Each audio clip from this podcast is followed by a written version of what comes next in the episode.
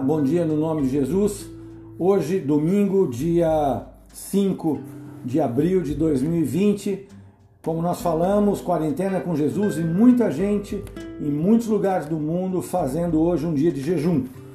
E aquilo que Deus tem me falado e tem deixado muito claro é que nesse dia de jejum o que Ele está querendo de nós é que nós aprendamos mais dele para que a partir do momento que nós aprendamos mais dele, nós conseguimos nos livrar da sua disciplina e nos livrarmos da sua ira.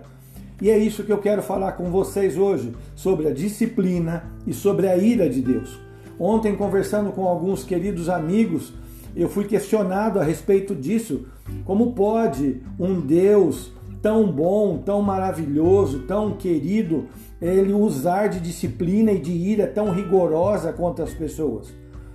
E eu disse e respondi aquilo que eu sei do meu Deus. Eu disse que Deus não é mau, ele é justo. Mas por mais que nós ainda continuamos sendo infiéis, Deus sempre vai continuar fiel a nós. Mas isso não nos dá o direito de que, como filhos amados de Deus, como filhos amados do Deus que se fez Jesus e morreu por mim, não me dá o direito de sobrepor a sua justiça com os meus erros e com as minhas desobediências deliberadas. Ou seja, eu não posso deixar com que a minha maldade, com que minha, os meus problemas façam com que eu sobreponha a bondade e a graça de Deus. E a outra pergunta, ah, mas eu não aprendo isso na minha religião, eu não escuto isso. Eu, o que eu escuto é que Deus é amor. Sim, Ele é amor. Mas não é por isso que nós vamos acumular sobre nós desobediência sobre desobediência, falta sobre falta e depois esperar que a graça dele abunde sobre as nossas vidas. É por isso que ele quer trabalhar nas nossas vidas como filhos de duas posturas, uma postura com a sua disciplina e outra postura com a sua ira.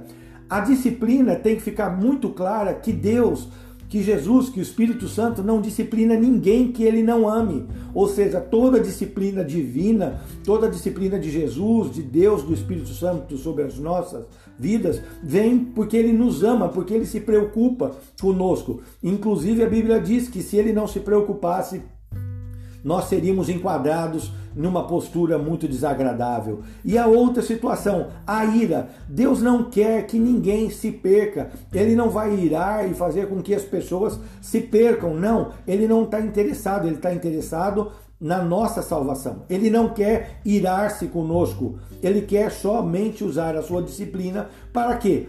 Porque pela disciplina nós vamos gerar nas nossas vidas obediência.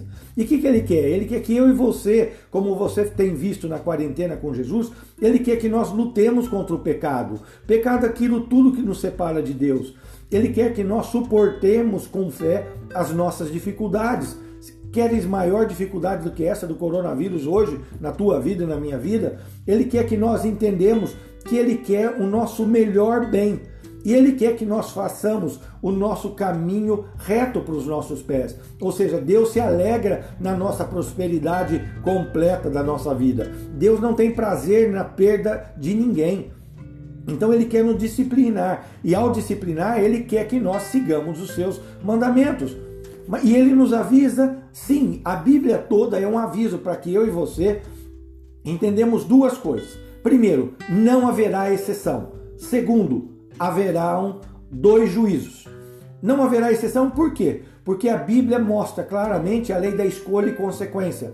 Se você optar em desobedecer a Deus, se você optar, optar pela injustiça, receberá injustiça. É a regra de Deus. É a regra do jogo. Você não pode legar desconhecimento. Ele deixou avisado na Bíblia. Ah, eu não leio a Bíblia. Então, escute os seus líderes, escute os seus pastores, os padres, os, as pessoas crentes em Jesus Cristo que possam te orientar. E a outra, se você fizer a justiça, receberá a justiça. E os dois juízos. Deus deixa bem claro que nós vamos passar por dois juízos. O primeiro juízo vai ser aquele que eu e você, se nós acertamos Jesus, como Senhor e Salvador, cometemos falhas, mas pedimos perdão, e no momento que Ele nos chamar para ir morar com Ele nos céus, nós estivermos não em pecado, mas fé nele, seguros nas nossas atitudes, nós vamos comparecer diante de um tribunal. Sim, Jesus vai ser o juiz chama-se Tribunal de Cristo. Lá, ele, Jesus não vai nos julgar se nós vamos para a morte eterna ou para a salvação. Ele vai nos julgar o que nós fizemos como crentes, o que eu e você fizemos como cristãos. E ali o que, que pode acontecer? Nada, nós vamos morar com o Senhor, mas nós vamos perder a alegria, nós vamos perder posições, nós vamos perder um certo distanciamento, mas nós vamos morar com Deus.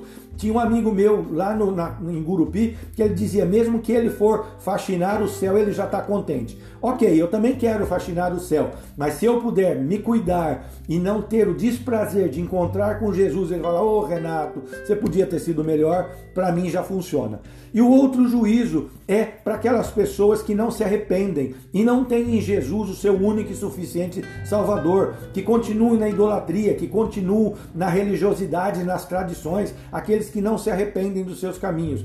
Esses vão, vão participar do dia do juízo. E é isso que Deus está contando. Até o final dos tempos, até o dia do juízo, a situação vai ficar catastrófica. Esse coronavírus ainda faz parte de um princípio das dores. Mas em outra ocasião eu falo com vocês mais tanto sobre o juízo o dia do juízo como o tribunal de Cristo. O mais importante é entender que se você está desobediente, Deus vai ter que pôr sobre mim, sobre você, a ira dele, porque nós continuamos, presta atenção, teimosos e com coração obstinado, e nós não queremos e não nos deixamos arrepender para seguir os seus mandamentos. É isso que está acontecendo. Eu tenho sentido muito claramente naquilo que o Espírito Santo tem me dito, que nesse momento de coronavírus é o início das tribulações e que Deus está chamando-nos à obediência, a mudar as nossas posturas.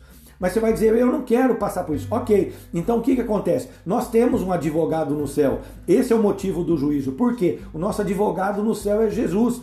Ele está lá que ele vai saber que nós não estamos pecando deliberadamente. Mas ele vai nos tratar, ele vai nos redimir, ele vai nos justificar, ele vai nos perdoar, ele vai nos pagar e vai nos salvar. Ele vai nos livrar da ira. Mas se você não quer ouvir as palavras de Jesus, Infelizmente, eu e você vamos participar da ira do nosso Deus. E Jesus deixa bem claro, ele diz assim: se você me rejeita, se você não me obedece, se você não muda, se você não se transforma, eu começarei a disciplinar-te.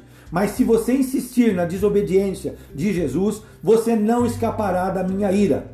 Cuidado com os três is do inferno, diz o Senhor Jesus. Cuidado com a imoralidade, cuidado com a impureza e cuidado com a idolatria. Não suprima da sua vida a verdade. Não suprima da sua vida pela verdade. Não use a injustiça. Reconheça a minha glória, reconheça o meu poder e não troque a minha glória por nenhum tipo de imagem. Isso é o que o Senhor tem para nós, para mim e para você nesse dia de jejum. Que nós aprendemos com Ele, que Ele usa a disciplina, mas se nós continuarmos desobedientes, cairemos sobre a ira. E esse coronavírus ainda não faz parte da ira de Deus, porque Deus deixou bem claro, está tudo escrito, o que está por vir, se nós não mudarmos. Então, que nós possamos fazer parte do primeiro chamado de Jesus, que é subir com ele aos céus. Coitado daqueles que ficarem aqui, como eu disse ontem e como está escrito na Bíblia, vão procurar a morte e não vão encontrar, porque Deus vai tratá-los. Então, em nome de Jesus, que eu e você aprendemos que Deus disciplina quem ama e a ira dele não vem para nos matar, vem para tratar a total desobediência da nossa vida. Palavra-chave: ser obediente. Não usar os três is do inferno: imoralidade, impureza e idolatria. Fazendo assim, não vamos acumular ira sobre ira nas nossas vidas. Mas você pode dizer, mas Deus, eu não acho certo esse julgamento de Deus. E o Senhor tem uma palavra para você. Eu sou aquele que escolho a quem eu vou ter misericórdia e a quem eu não vou ter misericórdia. Pode aquele que foi formado questionar quem o formou? Um bom domingo para você, um bom jejum e que você possa ser tocado pela palavra do nosso Deus. Deus te abençoe. Se gostou do vídeo, dá um ok. Estamos gravando também em podcast. Você pode ouvir direto na internet, só a mensagem, não ver o vídeo. Que Deus te abençoe. Passa na frente, para frente tudo isso para que mais pessoas sejam abençoadas. Deus te abençoe. Que esse seja o nosso jejum, um jejum de mudança de postura, um jejum de obediência. Deus te abençoe, no nome dele, o nosso eterno e único e suficiente Salvador.